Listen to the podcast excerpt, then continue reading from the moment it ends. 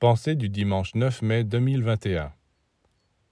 La hiérarchie est un ordre de choses ascendant, où non seulement l'inférieur est soumis au supérieur, mais où aussi les activités de chacun convergent vers un sommet, vers un centre.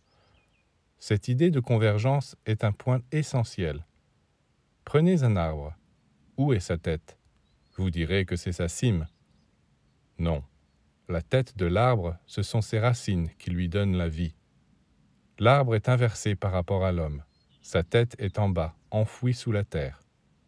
Si les branches, les feuilles, les fleurs et les fruits ne sont pas liés aux racines, l'arbre se dessèche et meurt.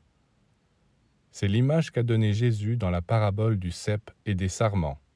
Je suis le cep et vous êtes les sarments. Celui qui demeure en moi et en qui je demeure porte beaucoup de fruits, car sans moi vous ne pouvez rien faire. En l'homme aussi existe toute une hiérarchie depuis les pieds jusqu'au cerveau.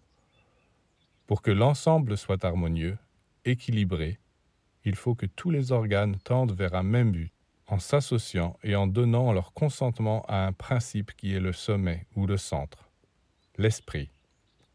C'est alors que se fait l'unité, et l'unité est la première condition de la vie.